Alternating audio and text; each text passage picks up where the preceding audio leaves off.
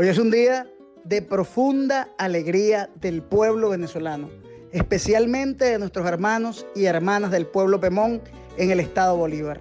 Después de 20 años de lucha, ha vuelto a Venezuela la abuela cueca, la piedra sagrada del pueblo Pemón, expresión de sus valores, de sus tradiciones, de su espiritualidad. En esta victoria se reivindica la dignidad del pueblo venezolano es una victoria de la diplomacia bolivariana y de paz que lidera el presidente Nicolás Maduro y que nos compromete a seguir avanzando en la construcción de una sociedad de iguales, de una sociedad más armoniosa con la naturaleza. Esta victoria, que es la vuelta a Venezuela de la abuela cueca, nos compromete a seguir reivindicando nuestros orígenes, los valores ancestrales, lo que somos, la victoria de Venezuela.